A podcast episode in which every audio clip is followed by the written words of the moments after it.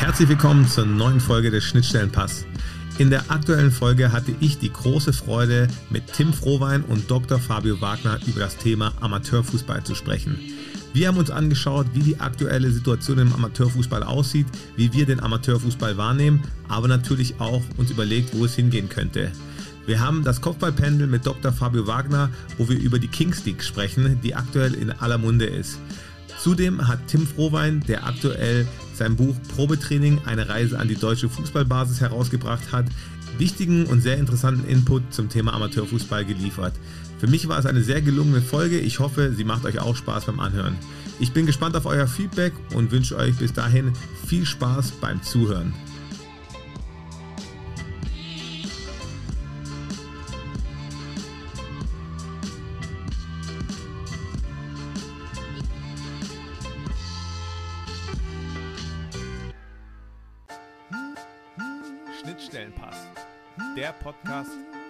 Amateur und Profi. Mit Marc Agimang und spannenden Gästen.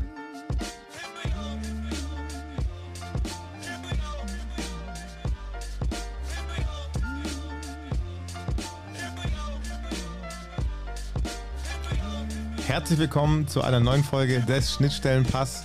Und heute habe ich einen ganz besonderen Gast. Ich habe die große Ehre, Tim Frohwein begrüßen zu dürfen. Tim, du bist Soziologe und setzt dich schon seit über einem Jahrzehnt wissenschaftlich und journalistisch mit dem Amateurfußball auseinander. Und du unterrichtest an der Hochschule in München, bist Redaktionsmitglied beim Zeitspiegel Magazin, organisierst die Veranstaltungsreihe Mikrokosmos Amateurfußball und noch ganz, ganz viel mehr. Ich freue mich total, dass du heute mein Gast bist. Wie geht's dir? Ja, äh, ich freue mich natürlich auch. Äh, es geht mir gut. Sehr, sehr schön. Und ähm, wir sind heute nicht alleine. Wir haben heute das große Thema Amateurfußball und da darf ein gewisser Dr. Fabio Wagner natürlich nicht fehlen. Ich habe ihn als Verstärkung heute eingeladen, dass er mich über die Folge hinaus begleitet und auch seinen Input zum Amateurfußball geben kann. Herzlich willkommen, Fabio. Servus, Agi. Freut mich, am Start zu sein. Bin gespannt auf die Folge. Wünsche uns viel Spaß. Tim, du bist jetzt seit über zehn Jahren an dem Thema Amateurfußball dran. Wenn du diese zehn Jahre in drei Worte zusammenfassen könntest, was wären diese drei Worte? Oh, ähm, Schnittstelle, Hobby und Leidenschaft. Wobei das ja fast ein Synonym ist. Sehr, sehr gut. Wir werden gleich genauer darauf eingehen, bevor wir jetzt uns mal ganz ganz, ganz detailliert über das Thema Amateurfußball unterhalten, weil du da auch der absolute Experte bist. Musst du aber wie alle anderen Gäste auch erstmal durch den Argomat. Bist du bereit dafür? Ja. Okay, dann starte ich mal den Argomat. Argo, Argomat. Argo, Argomat. Argomat, falls es dir noch kein Begriff ist, schnelle Entweder-Oder-Fragen, gar nicht lange nachdenken und einfach die Fragen aus dem Bauch raus beantworten. Ronaldo oder Messi? Messi. FC Bayern oder 1860? Der FC Bayern. Bier oder Wein? Bier. Profi oder Amateur? Amateur. Club oder Bar? Bar. Malle oder Ibiza? Ibiza. Champions League Finale oder WM-Teilnahme? Champions League Finale. Was war zuerst da, das Huhn oder das Ei? das Ei. Spiel am Samstag oder Spiel am Sonntag? Am Sonntag. Haaland oder Mbappé? Mbappé. Tor oder Vorlage? Vorlage. Gut, du hast dich sehr gut geschlagen. Das war schon. Jetzt hat man einen kleinen Einblick bzw. einen kleinen Überblick über dich bekommen und deine Antworten. Tim, du setzt dich sehr intensiv mit dem Thema Amateurfußball auseinander. Keine andere Sportart in Deutschland versammelt mehr Menschen als der Amateurfußball.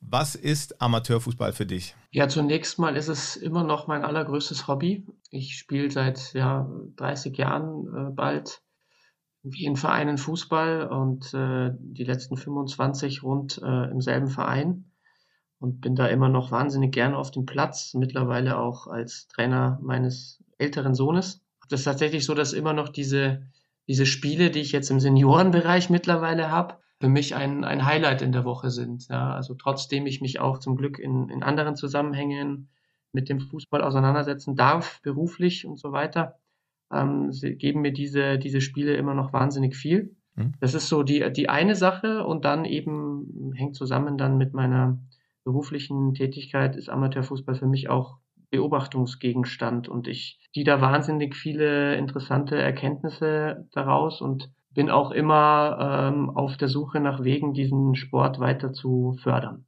Mhm. Sehr, sehr spannend. Wenn du jetzt schon beschrieben hast, was Amateurfußball für dich ist, wenn man dann einen Blick auf den Profifußball mal richtet, was ist dann Profifußball für dich? Ja, der Profifußball, das hat man ja auch an dem Entweder-Ober-Spiel gesehen gerade, ähm, beschäftigt mich schon immer noch. Also ich kenne mich, glaube ich, immer noch gut aus. Es ist so, dass ich ihn immer noch gerne am, am Fernsehen auch verfolge oder äh, ab und zu mal auch ins Stadion gehe.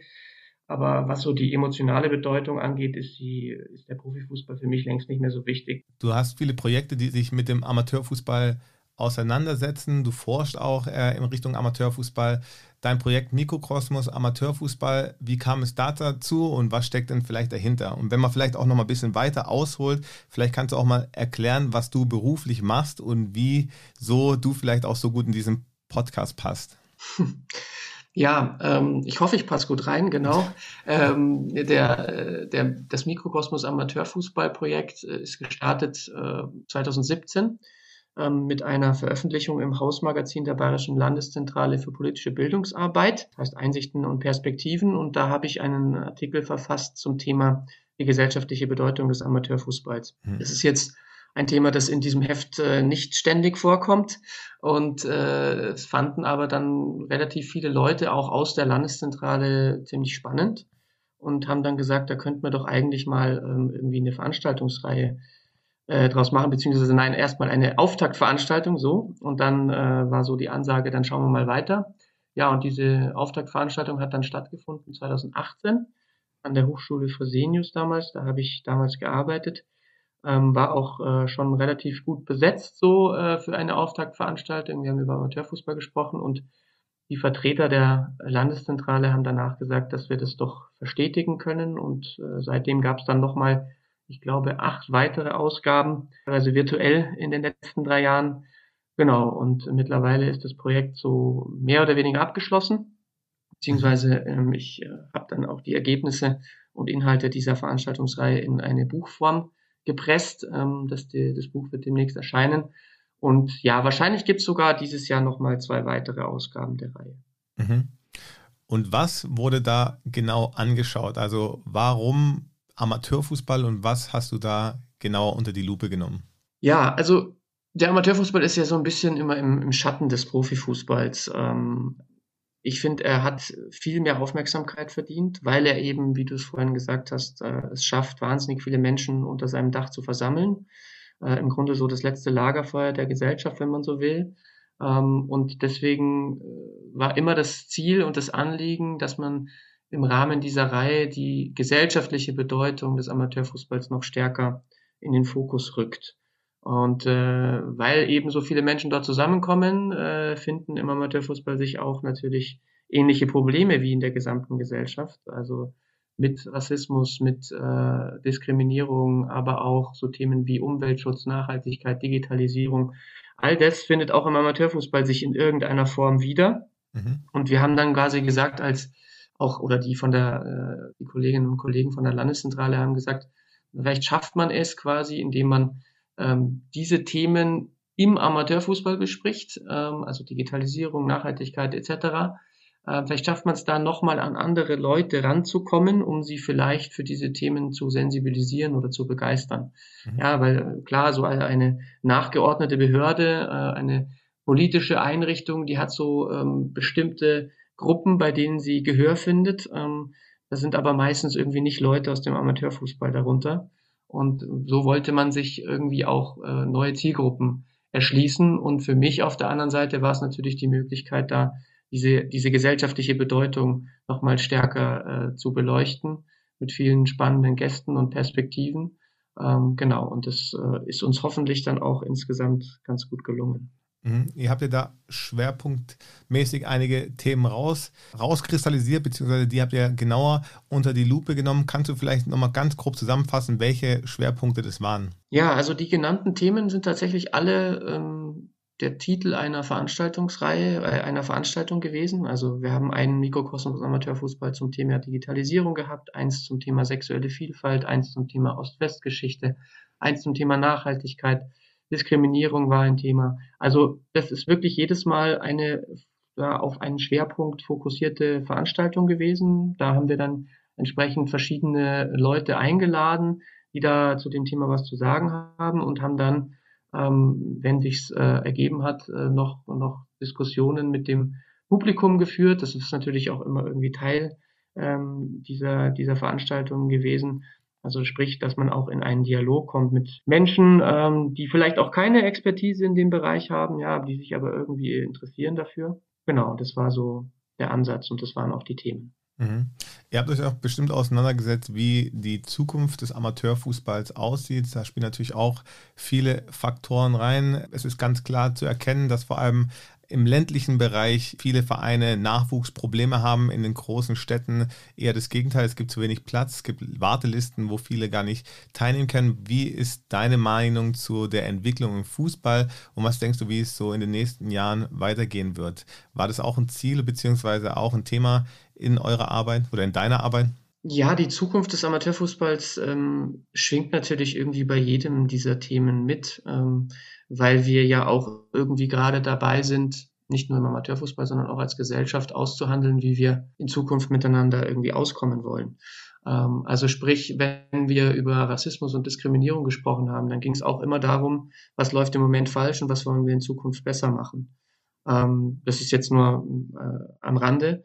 Ähm, so konkret, was jetzt so die Entwicklung von Vereinen und so weiter angeht, ähm, da ging es vor allem beim Thema Digitalisierung stark drum. Ne? Also die Frage zum Beispiel, inwiefern will man den E-Football, den E-Sport äh, noch stärker in äh, die Fußballvereine integrieren? Also ist es eine Chance, auch neue Mitglieder äh, zu gewinnen, wie es ja zum Beispiel der Bayerische Fußballverband auch äh, sagt.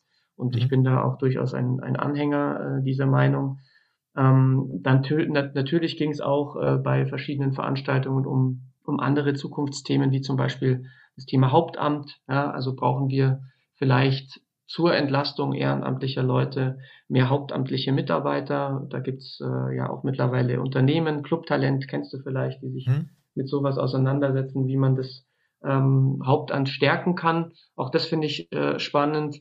Ähm, Digitalisierung, um nochmal darauf zurückzukommen, beinhaltet natürlich irgendwie auch, ähm, dass man, dass man halt einen Verein äh, äh, entsprechend ähm, ja äh, mit digitaler Infrastruktur vielleicht auch ausstattet, sprich, dass die Vereinsverwaltung äh, einfach auf Vordermann gebracht wird, ähm, dass äh, noch stärker irgendwelche Tools wie Spieler Plus und äh, was weiß ich, was es noch für Angebote gibt, äh, nutzt. Ne? Also sprich, dass man in Zukunft vielleicht äh, noch, stärker auch sowas wie einen hybriden Sportverein hat, äh, bei dem man sowohl in der Realität zusammenkommt als auch virtuell also sprich, dass man auch mal, so wie wir es äh, aus der Corona-Zeit ja kennen, dass man auch mal irgendwie gemeinsam äh, vor dem Handy trainiert, ja, und da so seine Einheiten macht.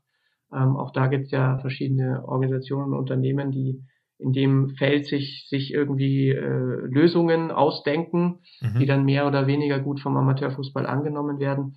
Aber ja, insgesamt äh, hat der Amateurfußball oder die Zukunft äh, des Amateurfußballs immer auch eine Rolle gespielt bei diesen Veranstaltungen. Mhm.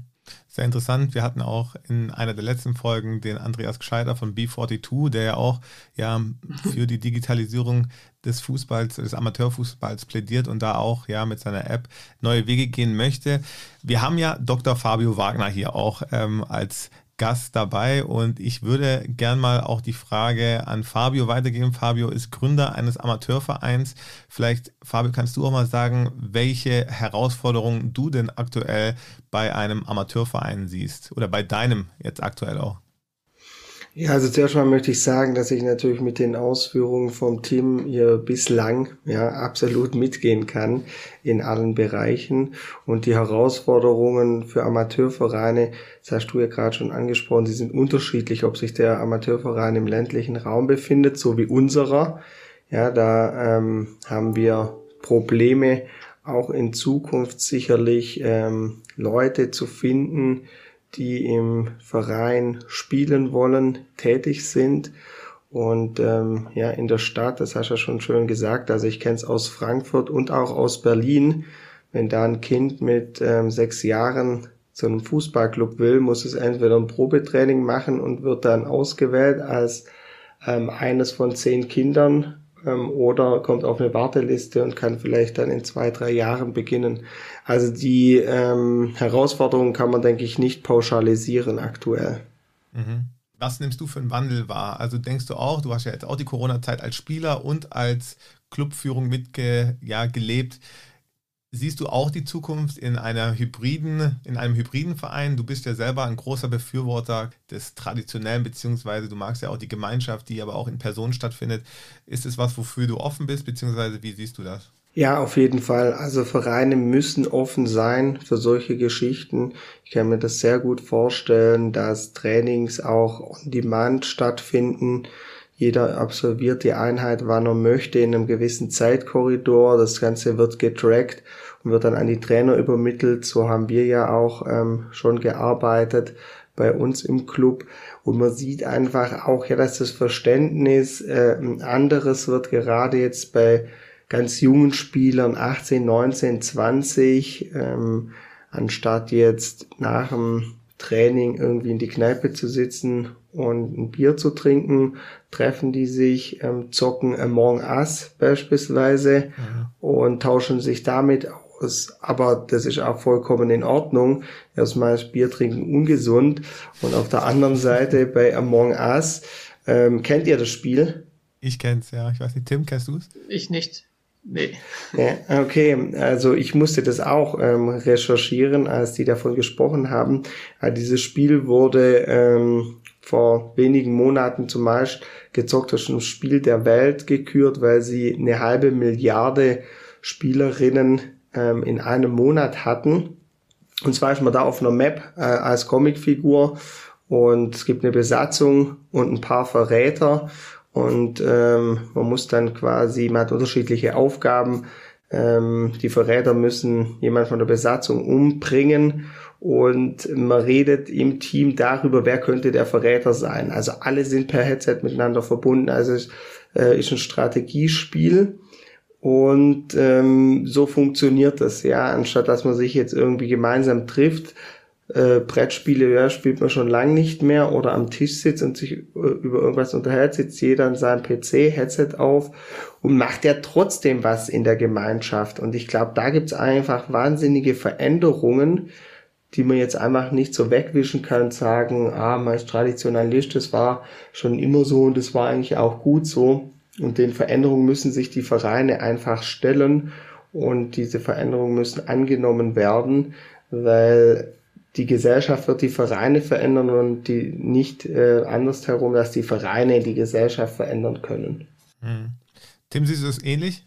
Ja, ich habe auch mal vor ähm, einiger Zeit einen Text dazu geschrieben, ähm, dass man doch vielleicht einfach den, den E-Football, dem ja auch gerade eben die, die genannten Traditionalisten manchmal sehr skeptisch gegenüberstehen, dass man den doch einfach als das neue Schafkopfen, in Bayern ist ja Schafkopfen ein sehr beliebtes Kartenspiel, ähm, betrachten soll. Weil im Grunde, wie es der Fabio gerade beschrieben hat, ist es natürlich irgendwie ähnlich, ja. Auch da ist irgendwie ein Spielcharakter dabei und ähm, man interagiert miteinander. Und vielleicht kann man sogar, ich kenne jetzt dieses Among Us nicht, ähm, vielleicht kann man es ja sogar im Vereinsheim spielen. Ähm, also FIFA zum Beispiel könnte man im Vereinsheim spielen, spielt man ja auch im Vereinsheim. Von daher finde ich, ist das halt einfach nur eine, eine Fortführung ähm, und kein, kein Gegensatz zu dem äh, ursprünglichen Vereinsleben insgesamt merkt man, also ich bin selber auch Trainer, äh, wenn ich auch ja, mit jüngeren Spielern ins Gespräch gehe, die Bereitschaft, sich zu verpflichten, nenne ich es jetzt mal, ein Jahr lang auch die Wochenenden zu blocken, wird immer geringer. Glaubst du, dass wir diesen klassischen ja, Wettkampfmodus über ein Jahr, der Fußball ähm, alle an einem Strang ziehen und alle sich also wirklich auch, ja, wie schon gesagt, verpflichten für ein Jahr, dass wir das weiterhin sehen werden? Oder denkst du, dass es da auch eine Entwicklung gibt, dass man zum Beispiel sagt, okay, eine Saison geht dann quasi drei Wochen, a drei Tage, wo komplett gespielt wird oder sowas? Ja, also das ist auch der Eindruck, den ich gewonnen habe. Äh, auch durch, glaube ich, teilweise äh, Daten ist der ja auch belegt. Also dass die Leute und gerade die Jugendlichen und Kinder eben weniger bereit sind, äh, da sich zu engagieren, zu Zeit zu investieren, ein bisschen eine losere Bindung zum Verein haben wollen. Ich kann mich an meine äh, Jugendzeit erinnern, also ich war auch nicht bei jedem Spiel, weil ich dann am Wochenende irgendwie mal feiern war oder so. Ich weiß nicht, inwiefern sich das quasi jetzt so groß dann äh, verändert hat. Aber trotzdem muss man sich natürlich Gedanken machen, die erwähnten Zahlen, ja, also wir haben halt einfach rückläufige Zahlen im im, im Nachwuchsbereich. Wir haben gerade auf den, im ländlichen Raum dann irgendwie häufiger Spielgemeinschaften und sowas. Also es muss ja an irgendwas liegen. Äh, den Schlüssel, glaube ich, suchen alle noch. Im Moment ist es nicht bekannt. Demografischer Wandel ist es nicht. Und äh, deswegen muss man vielleicht dann eben diesen Gruppen mit anderen Angeboten entgegenkommen. Und dann ist natürlich irgendwie so eine verkürzte Saison vielleicht eine Sache, die man ausprobieren muss, ja. Mhm es entsteht gerade ein totaler Hype um die Kings League. Ich weiß nicht, ob du davon schon was gehört hast. Das ist diese neue Fußballart oder das Format, was der Gérard Piquet mit anderen Spielern äh, gegründet hat. Hast du davon schon mal was gehört? Ja, habe ich gehört, finde ich auch sehr spannend. Ähm, ist ja irgendwie äh, Kleinfeld ne? und, und bestimmte Regeln, die man da äh, einhalten muss, die es so im, im Fußball nicht gibt, gibt, auch um quasi ja das Spiel ein bisschen wieder spannender zu machen. So, so habe ich es zumindest gelesen. Genau. Ähm, ich finde ich find jegliche äh, Spielformen, ähm, wo quasi der, der Fußball als, als Sportgerät im Mittelpunkt steht, äh, sehr spannend und äh, ich glaube auch, dass man diesen Sportarten, diesen fußballbezogenen Trendsportarten, würde ich es jetzt mal nennen, mhm. äh, auch immer wieder ähm, Aufmerksamkeit schenken muss. Vielleicht kennen einige Zuhörer die Kings League noch nicht. Ich habe es jetzt in vielen Beiträgen schon gehört. Ich habe natürlich unser Kopfballpendel Dr. Fabio Wagner darum gebeten, ein paar Sätze dazu zu sagen. Deswegen ganz kurz die Rubrik Kopfballpendel. Und Fabio, ich hoffe, du hast da was parat. Auf jeden Fall. Kopfballpendel mit Dr. Fabio Wagner.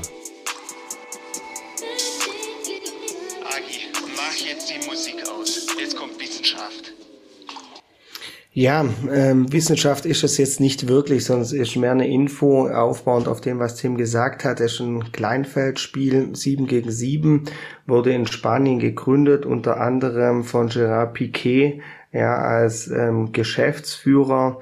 Ähm, das ist ein brutaler Hype aktuell in Spanien.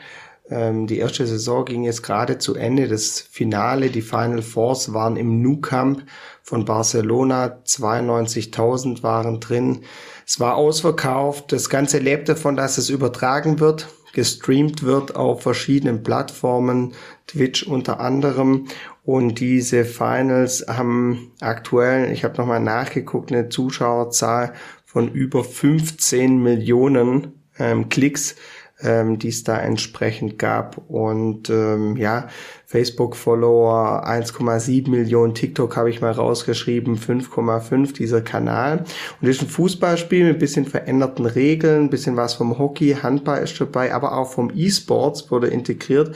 Beispielsweise dürfen die Teampräsidenten, die das Spiel auch live kommentieren, am Spielfeldrand vorm Spiel eine Karte ziehen, sogenannte Action Card ähm, beispielsweise, dass für ähm, zwei Minuten die Tore doppelt zählen oder dass man sofort einen Elfmeter kriegen kann. Die Karten kann man ziehen, wann immer man möchte.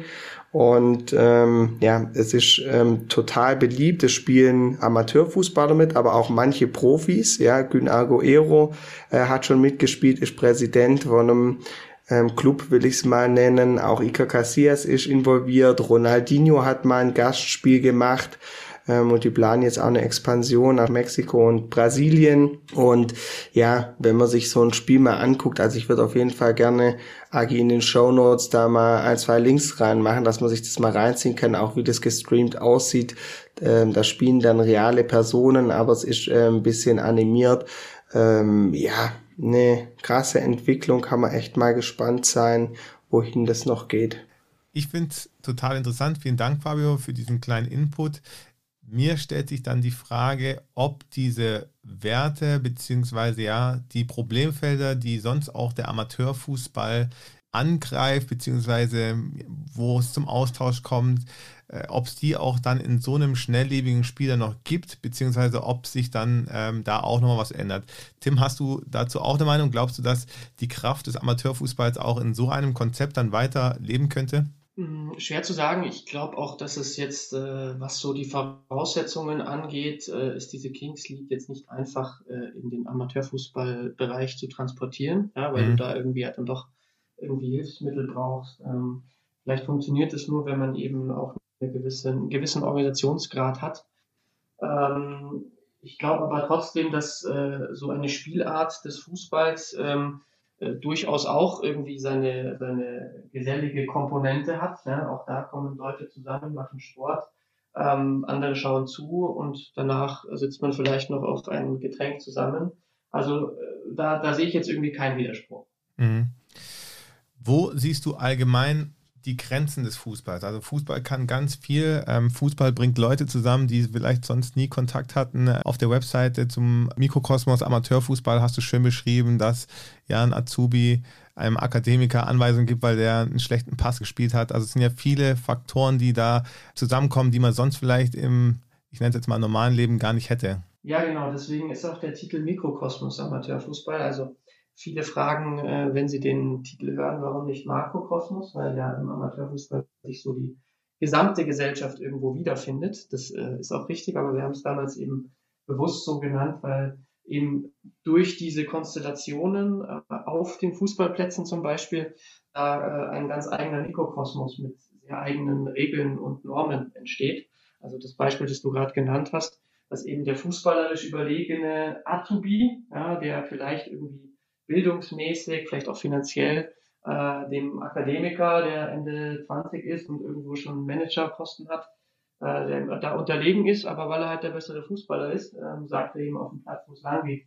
Ja, und deswegen ist diese Umkehrung, diese Neuaushandlung von, von Regeln und Normen, die, die finde ich sehr, sehr spannend am Amateurfußball. Und das ist der Unterschied zu vielen anderen Amateursportarten, auch Teamsportarten, weil es da eben nicht so viele äh, Gegensätze äh, sind, die, die sich da unter diesem Dach versammeln. Mhm. Aber nochmal auf die Frage hinaus, denkst du auch, der Fußball hat irgendwo Grenzen? Wo kann er deiner Meinung nach nicht mehr wirken? Also wir haben jetzt besprochen, wo er wirklich tolle Möglichkeiten schafft, wo er Leute auf äh, einer Ebene hebt und wo er einfach auch unterstützend wirken kann.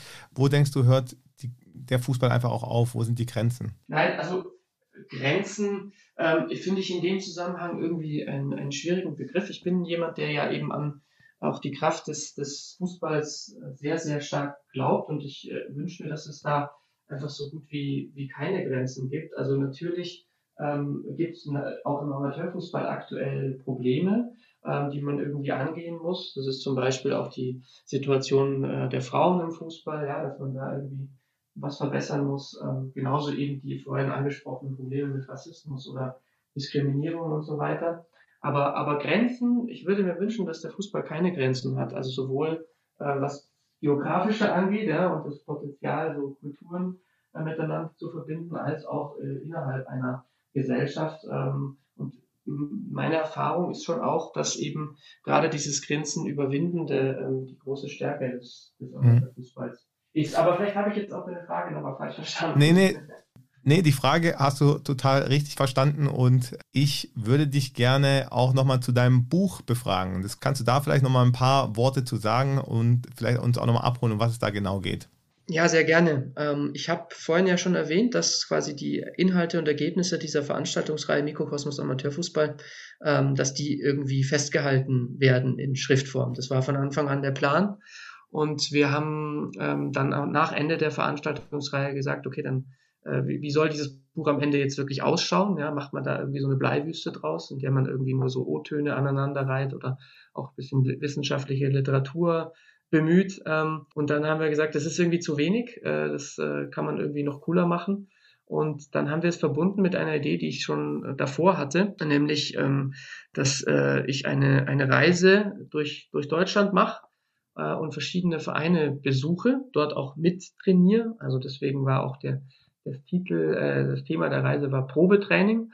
Also ich habe quasi bei insgesamt acht Vereinen mittrainiert, ähm, war sozusagen dann so eine Art teilnehmender Beobachter und habe aber auch natürlich irgendwie mit den Leuten dann nach dem Training gesprochen, habe Interviews geführt, habe O-Töne eingesammelt. Und diese Vereine, die stehen jeweils für ein Thema, das wir bei der Veranstaltungsreihe durchgenommen haben teilweise waren auch Vertreter oder Vertreterinnen dieser Vereine bei den Veranstaltungen zu Gast und so haben wir das quasi miteinander verknüpft.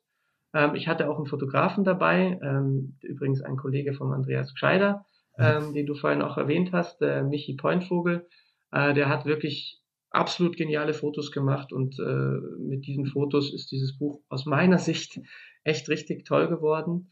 Ähm, und ich freue mich wahnsinnig drauf, wenn ich es dann jetzt demnächst in den Händen halte. Äh, Im Moment ist es noch nur ein, ein PDF, aber auch da sieht es, finde ich, schon gut aus und äh, ich hoffe natürlich auch, dass das entsprechend angenommen wird. Äh, ihr kriegt bestimmt, also ich kann euch äh, auf jeden Fall ein Exemplar zukommen lassen. Sehr, sehr gerne. Du könntest vielleicht aber auch nochmal einen kleinen Einblick geben in ein so ein Training. Also vielleicht mal ein Verein ähm, kurz vorstellen, was da quasi die Thematik war und wie ihr dann sowas ja durchgeführt habt. Ja, da muss ich gerade überlegen, was da vielleicht das schönste Beispiel war. Ach, ich beginne einfach mit, mit dem ersten Training. Also die, die haben stattgefunden innerhalb von einer Woche. Ähm, also teilweise in den ersten Tagen war ich wirklich jeden Abend ähm, bei einem Verein zu Gast und war dann auch nach dem äh, dritten Tag äh, ziemlich platt körperlich. Ähm, und dann habe ich noch ein Training ein bisschen später gemacht, weil ich dann krank geworden bin, irgendwie kurz danach. Und ähm, dann musste ich ein Training, das eigentlich hätte stattfinden sollen, wieder absagen. Das habe ich dann später nachgeholt. Das erste Training war bei einem Verein an der Grenze äh, zu Bayern in Thüringen. Ähm, mhm. Und es ging da um ähm, ein Freundschaftsspiel, das unmittelbar oder wenige Wochen nach dem Mauerfall 89 stattgefunden hat. Ähm, und ich habe quasi ähm, Zeugen dieses Spiels gesucht. Ähm, äh, ich wusste, dass es diese Zeugen gibt, weil wir hatten Leute auch mal bei einer Veranstaltung eben da. Ähm, das war eins der ersten Freundschaftsspiele zwischen einer Ost- und einer Westmannschaft nach dem Mauerfall. Also wirklich was Historisches. Mhm. Äh, und ich habe dann bei dem Ostverein mit trainiert und klar, das war so für mich irgendwie das erste Mal, dass ich das gemacht habe. Ich habe auch tatsächlich seit 25 Jahren bei keinem anderen Verein irgendwie mitgespielt, sondern ich war immer bei meinem Heimatverein hier im Münchner Osten. Mhm. Also es war schon aus dem, vor dem Hintergrund äh, war es schon spannend, überhaupt mal wieder so rauszutreten in so einen neuen Verein, der ja immer irgendwie so ein eigenes Gefüge ist und du weißt nicht genau, wie dieses Gefüge ausschaut. Ähm, ja, bin dann da zu einem echt wahnsinnig idyllisch gelegenen Platz gekommen im Koseltal. Ähm, äh, also ist in der Nähe von äh, Bad Lobenstein oder eigentlich unmittelbar neben äh, dem Ortskern von, von Bad Lobenstein in Thüringen. Ähm, sehr schöne Lage, dann ein, ein uriges Vereinsheim, wurde dann auch gleich vom, vom Vorstand, einem sehr jungen Vorstand, was ja ungewöhnlich ist für Fußballvereine, begrüßt, so im, im äh, mit, mit äh, Pokalen und Wimpeln zugestellten Geschäftszimmer sozusagen. Also es war wirklich so, so Kulisse, so wie man sich eben ein, ein Amateurfußballverein vorstellt. Ja, und dann dachte ich, okay, jetzt machen wir hier irgendwie so ein bisschen aufwärmen und dann, äh, weiß ich nicht, lockeres Spiel oder so. Es war Ende Mai, also eigentlich schon relativ spät in der Saison. Mhm. Und dann hat uns aber der Athletiktrainer Jens, so wurde er mir vorgestellt, der hat uns dann in einen, äh, auf einen Dauerlauf mitgenommen äh, ins Groseltal. Äh, und wir haben da irgendwie 30 Minuten erstmal ordentlich gepumpt und sind dann zum Abschluss dieses 30-minütigen Laufs auch noch eine die Treppe einer, neben einer stillgelegten Skisprungschanze raufgesprintet. Und, und so war mein erstes Training auf dieser Probereise oder so hat es angefangen und ich war echt schon ziemlich platt, so nach den ersten 30 Minuten. Äh, und dann ging es über quasi in ein, sagen wir mal, halbwegs normales Training mit Spielformen und so weiter. Ja, das war so auf jeden Fall gleich mal eine krasse Erfahrung zu Beginn dieser Reise. Cool. Dann hast du alle Vereine durchgemacht. Da würde mich jetzt mal so interessieren, weil ich es auch total spannend fand, dass du gesagt hast, du warst noch nie bei einem anderen Verein seit ewigen Jahren. Gibt es irgendeine Gemeinsamkeit, die du bei allen Mannschaften immer festgestellt hast? Oder hast du gab es da gar nichts, deiner Meinung nach? Doch, nein, also es gibt natürlich sehr viele Gemeinsamkeiten. Also am Ende irgendwie so die Situation in der Kabine ist sehr ähnlich. Ne? Die Leute tauschen sich über ähnliche Themen aus. Ähm, äh, die, das Ambiente ist äh, sehr ähnlich. Die, die Umkleiden sind meistens nicht äh, in bestem Zustand, sagen wir es mal so. Mhm. Ähm, die Fußballplätze sind es auch meistens nicht. Ja? Also das sind auch Gemeinsamkeiten. Ähm, ansonsten äh, gibt es definitiv einfach wahnsinnig viele Unterschiede. Also jeder Verein, das habe ich auch da gemerkt, tickt irgendwie anders. Auch deswegen, weil halt andere Leute dann doch am Werk sind. Ne? Also ich war ja auch bei Internationale Berlin mit Gerd Thomas, den kennt ihr ja mit Sicherheit. Mhm. Ähm, das ist ein Verein, der, der personell so andere Voraussetzungen hat als jetzt irgendwie so ein durchschnittlicher Amateurfußballverein. Also da gibt es einfach wahnsinnig viele engagierte Menschen ähm, und die prägen natürlich auch die, die Arbeit dieses Vereins und entsprechend gewinnen die auch Preise. Ähm, ja, haben wir jetzt quasi Auszeichnung wegen diesen Nachhaltigkeitsbemühungen bekommen. Also das ist eigentlich dann eher das gewesen. Ähm, also ich habe nicht, die Gemeinsamkeiten sind natürlich da, aber sie sind eigentlich so, so subtil vorhanden. Sie fallen eigentlich gar nicht auf, weil sie so selbstverständlich sind. Das, was viel augenscheinlicher und viel auffälliger ist, sind eigentlich die Unterschiede, würde ich sagen. Mhm. Vielleicht darf ich mich ja. da nochmal kurz einschalten. Ich und zwar gerade reinholen, sehr schön, ja. Oha, oha. Ja. Genau zu den Gemeinsamkeiten. Also ich habe ja auch ein paar Jahre in Mainz gelebt, paar Jahre in München, ähm, dann natürlich in meiner Heimatstadt Rottweil. Was wir, mir da halt aufgefallen ist, egal wo man quasi Leute trifft, die im Amateurverein spielen, äh, jeder redet genau gleich drüber, über die sportliche Situation, über Probleme, über den Sonntag des Spiels oder manchmal ähm, ist ja auch Samstag, in Bayern wird ja auch viel samstags gespielt und äh, so wie Tim ja auch schon gesagt hat, ja, das ist ein geiles Gefühl sonntags immer noch und für jeden ist irgendwie wichtig und das Größte und wir können aufsteigen, oh, wir steigen dieses Jahr vielleicht ab und 50 Kilometer weiter kennt keine Sau diesen Club, diese Situation und sie ist zigfach in Deutschland, aber genau die gleiche. Und das finde ich halt auch eine mega schöne Beobachtung, dass es für viele einfach so wichtig ist, ja, in ihrem Leben, in ihrem Alltag auch irgendwo, ähm, man das dann nachvollziehen kann, aber wenn die dann über ihren Club sprechen, ja, war es für mich immer so relativ emotionslos, weil ich ja mit meinen Emotionen wo ganz anders hänge und das dann einfach nur ähm, ja, belauscht habe. Sehr, sehr guter Punkt, sehr, sehr ja, wahrer Punkt auch. Was ich immer interessant finde, ich finde nämlich, es gab auch viele Gemeinsamkeiten, fast in jedem Verein diese Sprache Fußball am Ende, man kommt immer miteinander klar, wenn man gemeinsam in der Mannschaft spielt, auch wenn man vielleicht am Anfang ja gewisse Vorurteile auch anderen Spielern gegenüber hatte, sobald man dann das gleiche Trikot anhat, gemeinsam auf dem Platz steht, ähm, verbindet es komplett. Das finde ich immer ein sehr, sehr schönes Gefühl und finde ich auch, merkt man auch, wenn man manchmal auch nur Gastspieler bei einem Verein ist und nur einmal mittrainiert.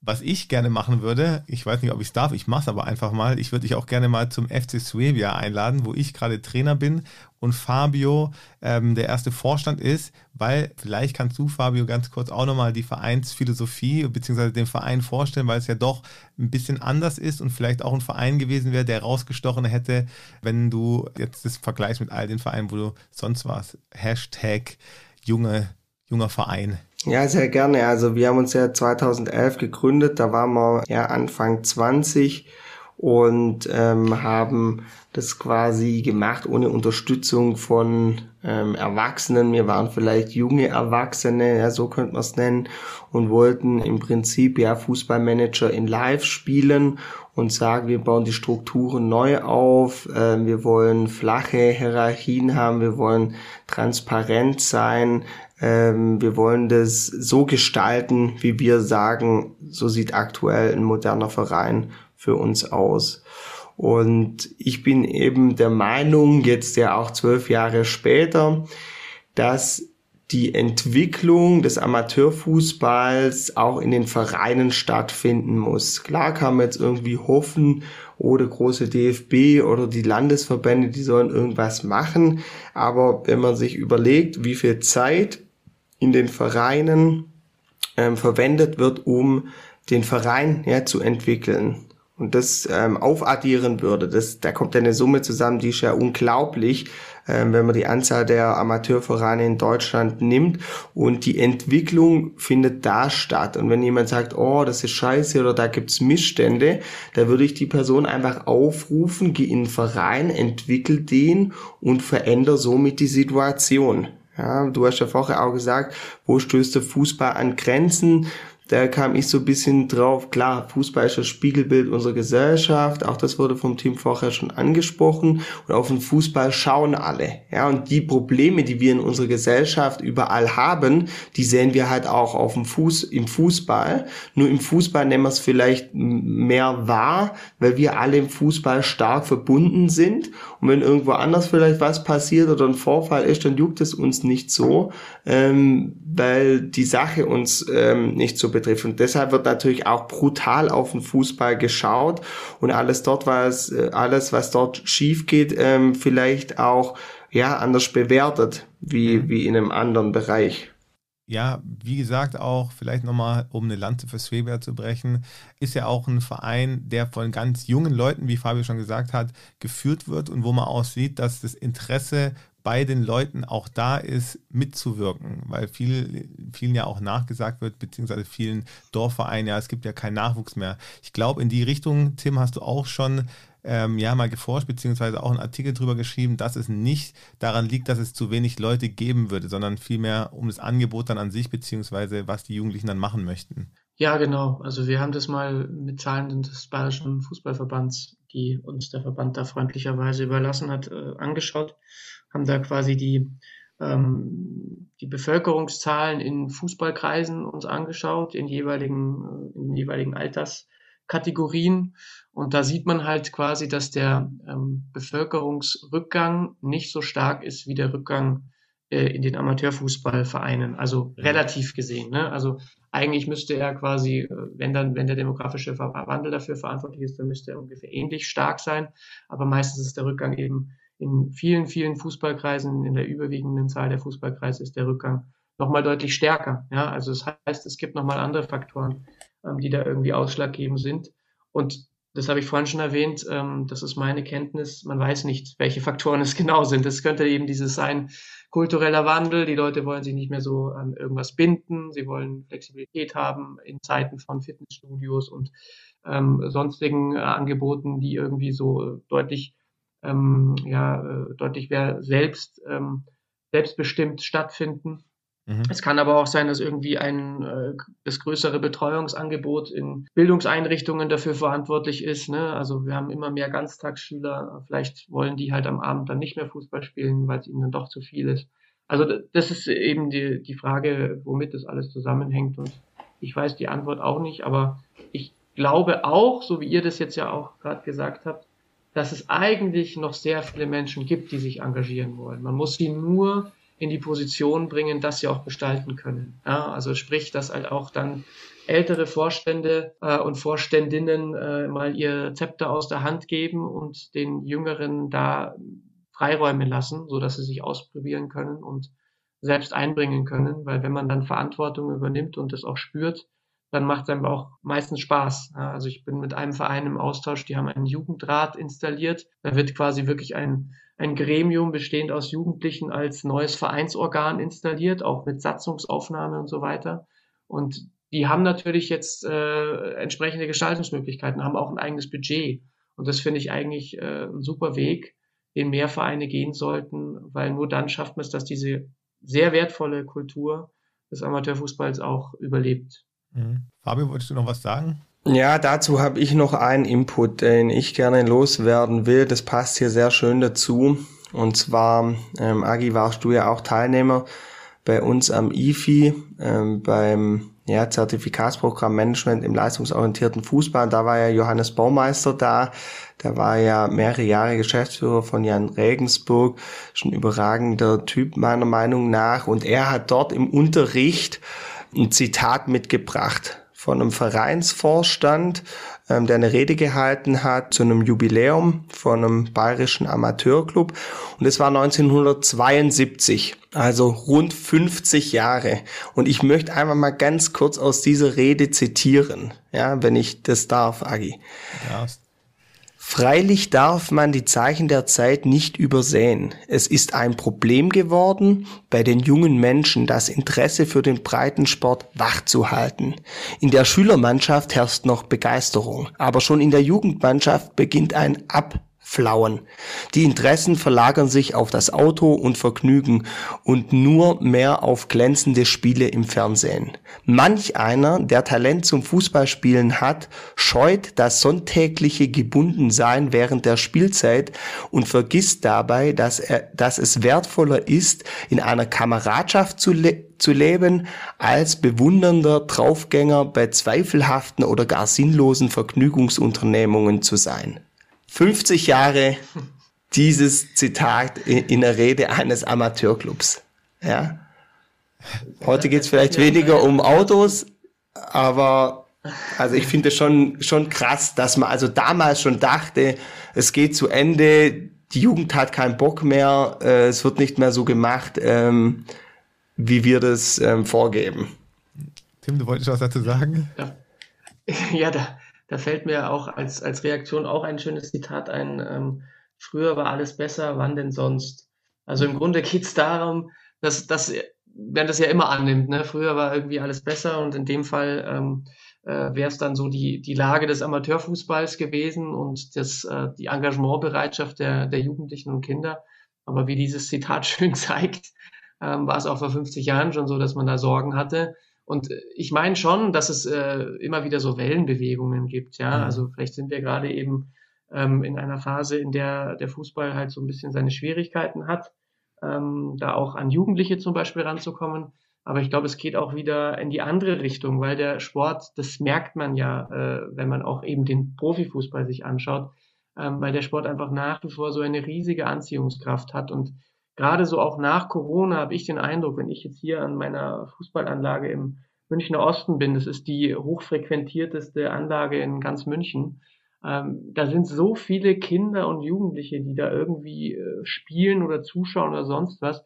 Also in, in der Stadt München und in anderen Ballungsräumen, da ist die Begeisterung riesengroß, so wie, wie wir es vorhin gesagt haben, so groß, dass man sogar Kinder irgendwie ablehnen muss. Mhm. Ich glaube, sie ist auch auf dem Land noch vorhanden, nur dass da halt dann doch vielleicht die Strukturen irgendwie andere sind und dann ähm, hast du vielleicht irgendwie so, so ähm, äh, weiß ich nicht, vielleicht auch nochmal veränderte Freizeit, verändertes Freizeitverhalten.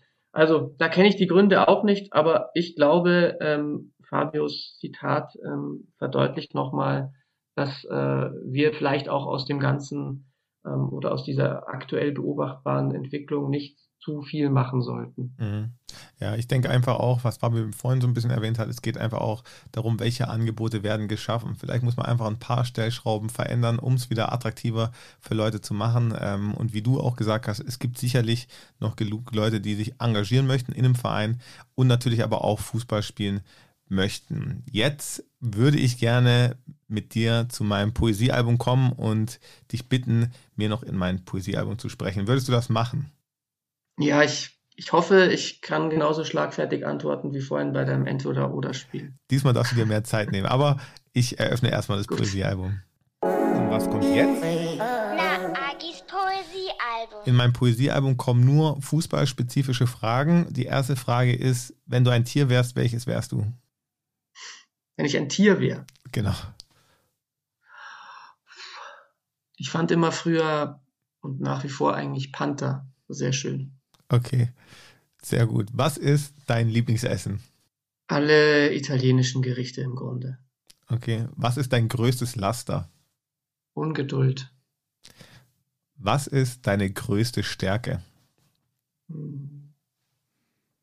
Ich glaube, dass ähm, die Interaktion mit Menschen. Wenn ich heute im Lotto gewinnen würde, was wäre mein erster Einkauf? Darfst ehrlich sein, ja. Ich wirklich, ich, ich weiß es wirklich nicht. Ähm, ich, ich bin jemand, der sich daraus nicht so viel macht. Ähm, und äh, habe auch jetzt äh, nichts, worauf ich gerade hinspare oder so, sondern bin eigentlich sehr zufrieden, so wie es ist. Okay, dann, dann, dann, lassen wir es erstmal so stehen. Ähm, ja, es ist immer sehr lustig. Ähm, es sind ja ganz unterschiedliche Leute bei mir da. Das frage ich auch gerne immer Fußballprofis mit ihrem ersten Gehalt. Ähm, aber ja, cool. Äh, vielen Dank für deine Antworten in mein Poesiealbum. Jetzt last but not least. Ähm, ich habe es dir ja schon im Vorfeld gesagt. Ich habe eine Playlist, die bald in jeder deutschen ja, Umkleidekabine auf den Fußballplätzen auch bei dir in München laufen wird. Deswegen wäre es toll, wenn du noch zwei Lieder ja, hinzufügen könntest, die unbedingt auf so einer Playlist dabei sein sollten. Ja, ähm, da wünsche ich mir natürlich, dass da ein Lied dabei ist von der Band meines Bruders. Das ist die Whiskey Foundation, ähm, eine Münchner Band, Blues Rock Band. Äh, ich spiele mit meinem Bruder auch schon seit vielen, vielen Jahren zusammen Fußball. Ähm, er ist zwar sieben Jahre jünger als ich, aber wir haben es doch geschafft, immer wieder zusammen zu spielen. Und jetzt ist er schon im Senioren-A-Alter, also über 32. Ich bin ja schon 39, also spielen nur noch Senioren und er darf da jetzt auch mitspielen. Jetzt spielen wir wieder zusammen. Jedenfalls mag ich die Musik seiner Band sehr, sehr gern. Äh, und es gibt ein Lied, das heißt Liars, also Lügner. Und ja. das äh, würde ich da hätte ich da gerne drauf auf deiner Liste. Okay, wird drauf gemacht. Und ein Was? zweites brauche ich auch noch, gell? Ja, genau. ähm, ein zweites, und da ähm, musste ich echt nachdenken, ähm, weil ich leider nicht mehr so viel Musik höre wie früher. Ähm, aber es wäre, wenn, wenn wir jetzt so eben auch an Fußball denken, es gab mal eine Zeit, da haben wir in unserer Kabine immer dieses Kabinenparty-Lied gehört. Ähm, vielleicht ist es sogar schon drauf auf deiner Liste. Das ist, äh, glaube ich, von irgendwelchen österreichischen äh, Interpreten. Ähm, das äh, wäre was, was jetzt eben für so einen Kabinen-Soundtrack sich auch sehr gut einträgt. Das heißt Kabinenparty? Eignet. Es müsste Kabinenparty heißen. Okay, ja? ich kenne ich so kenn es nicht. Party. okay, okay, dann schaue ich mal, ob ich den Link finde, den Link finde und ihn dir rüberschicke. Jetzt bin ich richtig gespannt. Also die Kabinenparty kommt auf jeden Fall auf die Playlist. Ähm, Tim, vielen, vielen Dank, dass du mein Gast warst und ähm, uns wirklich wertvollen Input gegeben hast zum Thema Amateurfußball. Ähm, ich werde dein Buch, sobald es natürlich auch veröffentlicht wird, auch in die Shownotes packen und natürlich auch nochmal einen kleinen Bericht dazu geben. Vielen, vielen Dank, dass du heute da warst und ähm, ich wünsche dir weiterhin alles, alles Gute und bitte pfleg den Amateurfußball weiter wie aktuell. Das mache ich. Vielen Dank für die Möglichkeit und die Einladung. Sehr, sehr gerne. Auch Fabio, an dich ein viel, großes Dankeschön, dass du heute dabei warst und mich mit deiner wissenschaftlichen Kompetenz mal wieder unterstützt hast. Sehr, sehr gerne, Agi. Bis zum nächsten Mal. Haut rein. Bis zum nächsten Mal. Schönen Tag. Ciao, ciao.